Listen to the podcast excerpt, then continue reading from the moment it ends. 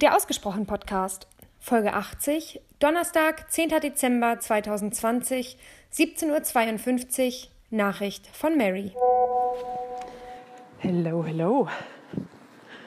Das ist schön, dass du mir unterstellst, wenn ich zwei Tage nicht antworte, dass ich faul bin. Aber okay, ich möchte dir verzeihen.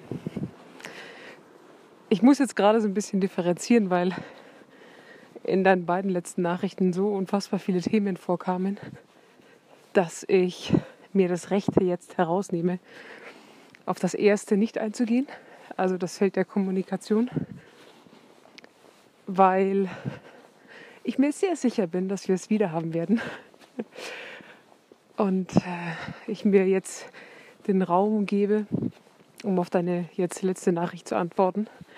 Ich glaube, weil es tatsächlich wie so immer sehr, sehr passend ist. Also das Thema Stille und ruhig sein und so weiter. Mit deiner Annahme bist du sehr, sehr richtig. Also ich bin an sich ein unfassbar stiller Mensch. Ich muss nicht reden. Also wenn ich mal in den Redefluss komme und wirklich Bock habe, was zu erzählen, ich glaube, dann bin ich schwer stoppbar. Aber im Kern tatsächlich sitze ich auch an manchen Abenden, Geburtstagen, was auch immer, eher da und halt die Klappe. Und ich habe das früher immer so ein bisschen als etwas Negatives angesehen. So, ich muss doch unterhalten und ich muss doch mitreden.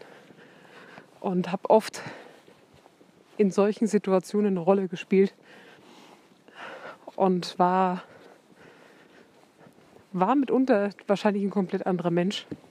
Habe dann auch Meinungen oder Positionen eingenommen, die gar nicht so wahrhaftig waren, die gar nicht so sehr zu mir gepasst haben. Einfach weil ich gar nicht wusste, was ich sonst sagen soll. Oder auch äh, ja, mir nichts anderes eingefallen ist. Mittlerweile, nicht immer, aber immer mehr, weiß ich das als unfassbare Qualität zu schätzen. Und es passt ganz gut, weil ich vor ein paar Tagen einen Podcast gehört habe von Lars Arment. Ich weiß nicht, ob du den kennst ähm, Autor, ich weiß gar nicht, wie das eine Buch hieß, das bescheuerte Herz oder so, was auch verfilmt wurde. Und der Titel des Podcasts ist, glaube ich, auch Du bist immer so still. Und das war eine Frage von einem Hörer, ähm, wie er damit umgehen soll, wenn ihm das quasi gespiegelt wird. Und ich fand seine Antwort so ergreifend und so perfekt. Weil er hat es vorgelesen, hat eine Pause gelassen, hat einfach nur gesagt, Dankeschön. Und hat es dann so ein bisschen noch erklärt. Und äh, das hat in mir auch noch mal so ein paar Tore aufgemacht, zu sagen, das ist etwas verdammt Gutes. Und das nicht als, da nicht in die Rechtfertigung zu gehen, warum ich denn jetzt gerade mehr Ruhe ausstrahle, weniger sage, sondern so ein bisschen den Dampf rausnehme und Dankeschön sage habe ich zumindest mir abgespeichert. Das war das eine Erlebnis in die Richtung.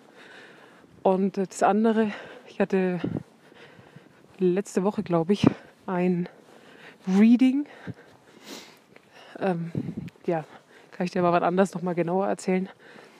Und da ging es ihm sehr um meine Persönlichkeit und wie ich bin und war nicht immer so easy, das alles aufzunehmen, weil wenn mir natürlich weiß gar nicht, ob man sagt, geredet werden oder gespiegelt werden. Da kommen natürlich auch Aspekte hervor, die man oder ich jetzt nicht so gerne hören möchten. Und da hat die gute Dame mir etwas sehr, sehr Spannendes gespiegelt, weil ich für mich habe immer wieder so diese, dieses Gefühl von, ich weiß im Kopf eigentlich, was ich sagen möchte. Ich hatte schon früher so Moderationen oder auch Bühnenmoderationen so perfekt im Kopf und ich konnte dir das, ich hätte dir das aufmalen können oder ein, ein Drehbuch schreiben können. Und kaum war ich in diesem Moment, kam zwar natürlich irgendwas an, aber in der Regel nie das, was ich vorher im Kopf hatte. Und ich habe mich auch die letzten Monate immer wieder auch in Kundengesprächen gefragt, warum kommt eigentlich in so vielen Momenten nicht das aus meinem Mund, was ich eigentlich sagen möchte? Und dann hat sie mir gespiegelt, jetzt, dass ich als Mensch eher der Reagierer bin und nicht der Agierer. Heißt im Kern, man hört mir zu und meine, meine Worte und das, was ich sage, hat ein unfassbares Gewicht und eine unfassbare Qualität und kommt auch an. Da ist echt Emotion und Herz und ähm, eine Intensität dabei. Aber eben, wenn ich reagieren darf, also wenn ich einbezogen werde, gefragt werde, wenn ich ganz bewusst eben da sitze und jemand sagt, Mary, was denkst du dazu? Oder was ist deine Meinung? Und als sie mir das gespiegelt hat, war ich erstmal schockiert, weil ich mir gedacht habe, wie soll ich das denn künftig umsetzen? Soll ich dann da sitzen und erstmal zuhören? Und schon während ich mir selber die Frage gestellt habe, dachte ich mir, ja, genau.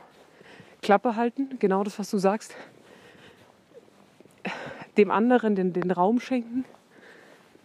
Und dann im entscheidenden Moment darauf reagieren.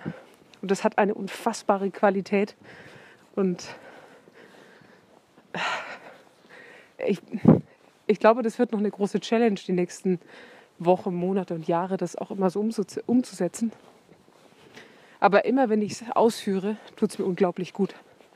Und da, wo ich es zum Beispiel schon probiere, ist äh, zum Beispiel auch teilweise bei meinen Schwestern oder mitunter auch manchmal bei Sarah, dieses Ausreden lassen. Also wenn besonders Menschen sehr schnell reden oder ich immer das Gefühl habe, die reden mir rein, versuche ich manchmal wirklich ganz bewusst, mich zurückzuziehen und zurückzulehnen und erstmal zu sagen, okay, ausreden lassen. Und es hat noch nicht immer die Wirkung, die ich gerne hätte. Aber ich glaube, weil das Gegenüber das oft gar nicht mehr gewohnt ist, wie du schon auch sagst, das einfach mal erleben zu dürfen. Dass es Menschen gibt, wo man selbst einfach mal den Raum hat, erzählen zu dürfen. Also, ich weiß nicht, woher du immer zufällig weißt, was in meinem Herzen und meinem Kopf vorgeht und immer passend die Themen ansprichst, aber das ist definitiv auch einer meiner großen Challenges gerade. Deshalb bin ich gespannt auf deine und auf meine Entwicklung.